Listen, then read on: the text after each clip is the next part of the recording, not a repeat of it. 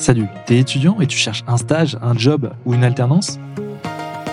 Je suis Félix Lesage, j'accompagne les étudiants et les diplômés de l'Université Polytechnique Hauts-de-France pour booster leur carrière. Job en vue est le podcast fait pour toi. Allez, suis-moi pour le sujet du jour, partir faire un stage à l'étranger.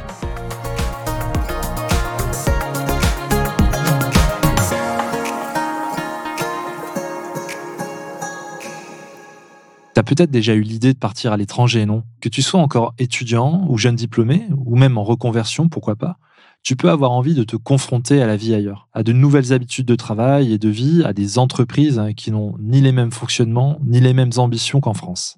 Chez Job en vue, on l'a bien compris, et c'est pour ça qu'on t'a préparé une véritable checklist à cocher avant de partir. Quitter le territoire sur un coup de tête, tu peux essayer, mais on ne te le conseille pas. Mieux vaut être bien préparé et surtout ne pas laisser au hasard l'entreprise qui va t'accueillir. Que ce soit pour quelques mois ou même une année complète, ça peut être une expérience hyper enrichissante, pour peu que tu saches ce que tu veux, où tu le veux et comment t'y prendre. Pas de stress, tu commences à me connaître, on va faire les choses dans l'ordre, prépare ta to-do list, on y va.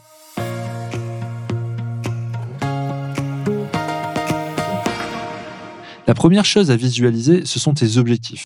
Pourquoi tu souhaites partir? Qu'est-ce qui te pousse à vouloir changer de l'attitude Ces objectifs définis te permettront de tirer le meilleur résultat de ton expérience à terme, mais avant tout, c'est ce qui va orienter tes recherches. Par exemple, évidemment que si tu veux améliorer ton espagnol, tu ne vas pas partir en Écosse, mais plutôt dans un pays hispanophone. Ça paraît logique ouvre un nouveau fichier vierge ou prends un carnet qui te suivra tout au long de tes démarches pour commencer à documenter tes recherches. Tu peux aussi utiliser des logiciels plus tout en un comme Notion si tu es à l'aise. Tu pourras ainsi y bâtir tout ton projet en y ajoutant des checklists, des rappels de rendez-vous, des notes, des idées. Sur Notion, tu peux aussi voir la progression de ton projet en fonction des démarches qui sont déjà faites. Et crois-moi, ça permet de rester motivé parce que le parcours peut être long et semé d'embûches.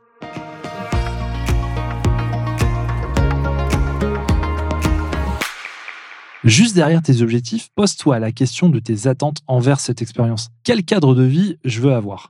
Très business au cœur d'une ville branchée ou un stage atypique qui me fera découvrir une langue et un pays? Pense aux découvertes que tu veux faire, aux apprentissages que tu veux avoir dans ta besace en rentrant de voyage et à la tranche de vie que tu vas garder en souvenir. Est-ce que tu veux te challenger? Si oui, alors pars de tes peurs, de ce qui aujourd'hui te bloque ce que tu n'oses pas mettre en place dans ta vie professionnelle et même personnelle, essaie de trouver le stage, le job, le changement qui va te permettre d'évoluer et de t'épanouir.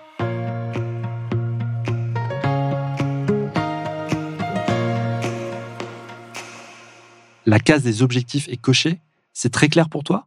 Alors il est temps de te demander ce dont tu as besoin pour avancer sereinement dans ce projet. Le but est d'avoir le moins de surprises possible tout au long du parcours. Alors, on se prépare pour ne rien laisser au hasard. Si tu as déjà des pays en tête, je t'invite à te renseigner sur le coût de la vie là-bas. Calcule les coûts potentiels liés à ton séjour à l'étranger, tels que le logement, les transports, les frais de visa, l'assurance santé, les dépenses quotidiennes, etc. Et prévois une marge de manœuvre car tu n'es pas à l'abri d'imprévus. D'ailleurs, maintenant qu'on parle finance, sache qu'il existe des bourses et des solutions de financement pour partir étudier ou travailler à l'étranger. En description de cet épisode, je te mets pas mal de ressources qui peuvent t'aider pour ces démarches. Si tu as l'impression que par les budgets, c'est quand même un peu tôt, ça va te permettre d'écrémer tes choix en termes de destination. Si tu n'as pas le budget, alors next. Tu laisses tomber et tu passes à autre chose. Bien sûr, ce n'est pas le seul critère, mais ça te donne un aperçu de la vie que tu vas mener pendant plusieurs mois. Ne néglige pas tout cet aspect matériel, car partir en stage ou travailler à l'étranger, c'est pas anodin. C'est une expérience de vie tout entière et pas seulement une expérience professionnelle.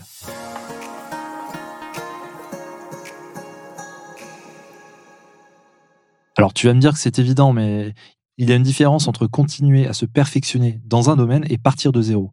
Surtout quand il s'agit de parler une langue étrangère. Bien sûr, il y a ton confort dans la vie quotidienne et dans le travail qui rentre en jeu sur cette question. Mais part du principe qu'aucune entreprise n'embauchera un stagiaire qui ne parle pas un mot de la langue locale. Et c'est bien normal. Si tu veux pouvoir évoluer correctement dans cette expérience à l'étranger, il faut mettre en avant directement ton niveau de langue auprès des différents recruteurs à qui tu vas avoir affaire. En anglais, tu peux faire évaluer ton niveau en passant des certifications comme le TOEIC, qui est bien connu, qui fait vraiment foi auprès de la sphère professionnelle, ou même le TOEFL qui valide tes acquis académiques en anglais. Avec un bon score dans ces certifications sur ton CV, tu peux être sûr de rassurer directement les recruteurs étrangers, notamment si tu vises des pays anglophones ou des groupes à portée internationale.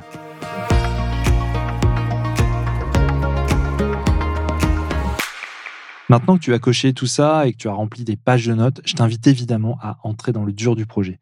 Trouver le stage ou le job qui te fait rêver et qui t'apportera le maximum de positif, d'apprentissage et d'expérience. Pour démarrer tes recherches, tu as plusieurs options qui s'offrent à toi. Alors d'abord, cherche au sein de l'Union européenne où les démarches administratives peuvent être simplifiées. Ensuite, tu peux chercher en dehors de l'Union européenne. Et enfin, trouver une place dans une entreprise française à portée internationale. Avant toute chose, je t'invite vivement à te rapprocher de tes responsables pédagogiques, de tes enseignants qui pourront évidemment te renseigner, t'épauler ou te guider dans ces démarches. Un peu de soutien en plus, ce n'est pas de refus. D'ailleurs, en parlant de soutien, tu peux aussi contacter le bureau d'aide à l'insertion professionnelle qui accompagne les étudiants de chaque université dans les recherches de stages, d'alternance ou de job. Tu trouveras la liste de ces bureaux en description. Ta première possibilité est d'accéder tes recherches sur les sites d'emploi internationaux, comme par exemple jobtrotter.com ou emploi.org. Comme ces sites sont nombreux, n'hésite pas à checker la description de cet épisode où je te mets tous les liens vers les sites qui peuvent t'aider. La presse étrangère est également une bonne idée,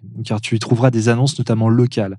Si tes recherches sont cantonnées à une ville en particulier, tu auras des chances de trouver ton bonheur. Si tu cherches dans un pays membre de l'Union européenne, je t'invite à éplucher le site euroguidance-france.org qui te donne un maximum d'astuces pour préparer ton voyage. C'est une mine d'informations. Si tu as en tête une ou plusieurs entreprises avec qui tu voudrais vraiment faire un bout de chemin, je te conseille vivement de les contacter directement. Ça peut être des organismes français présents à l'étranger, comme par exemple des ONG, des organismes publics, parapublics ou des associations, mais aussi bien entendu des entreprises étrangères. Encore une fois, on te met un tas de ressources en description pour que tu trouves la perle rare.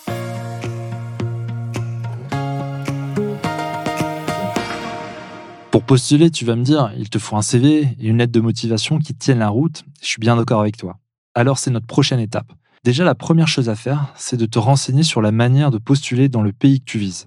Et oui, évidemment, on n'a pas tous les mêmes process de recrutement. Ça serait trop facile. Renseigne-toi bien pour suivre le processus indiqué et ne pas juste jeter des bouteilles à la mer. Postuler oui, mais autant le faire efficacement. Ensuite, il faut que tu traduises ton CV pour qu'il colle à la langue du pays d'accueil, bien sûr mais aussi à ce que les recruteurs vont attendre de toi. Évidemment, si tu postules dans une boîte euh, qui fait du sport nautique, ton activité de surf le week-end peut interpeller. Attention, la forme du CV et de la lettre de motivation n'est pas du tout la même dans certains pays. La France n'a pas l'apanage du recrutement, alors attention à ne pas commettre d'impair auprès des recruteurs étrangers. Sur le site Europass, tu peux créer gratuitement ton passeport Eurolangue qui te permet d'avoir ton CV international à portée de main. Tu n'as plus qu'à, comme on dit.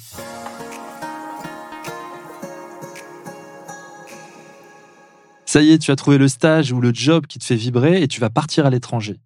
Mais il reste encore une dernière étape, constituer ton dossier de mobilité et établir ta convention.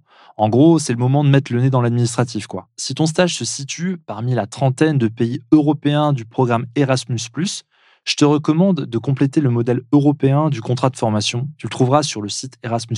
Si en revanche tu pars dans un pays qui ne fait pas partie du programme Erasmus, tu dois compléter le modèle français qui se trouve normalement sur l'espace numérique de travail de ton organisme de formation. Si tu ne le trouves pas, rapproche-toi de tes responsables pédagogiques ou du bureau d'aide à l'insertion professionnelle dont tu dépends.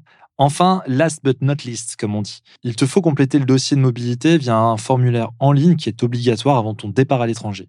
Il te permettra également de faire une demande éventuelle d'aide financière pour soutenir ton projet.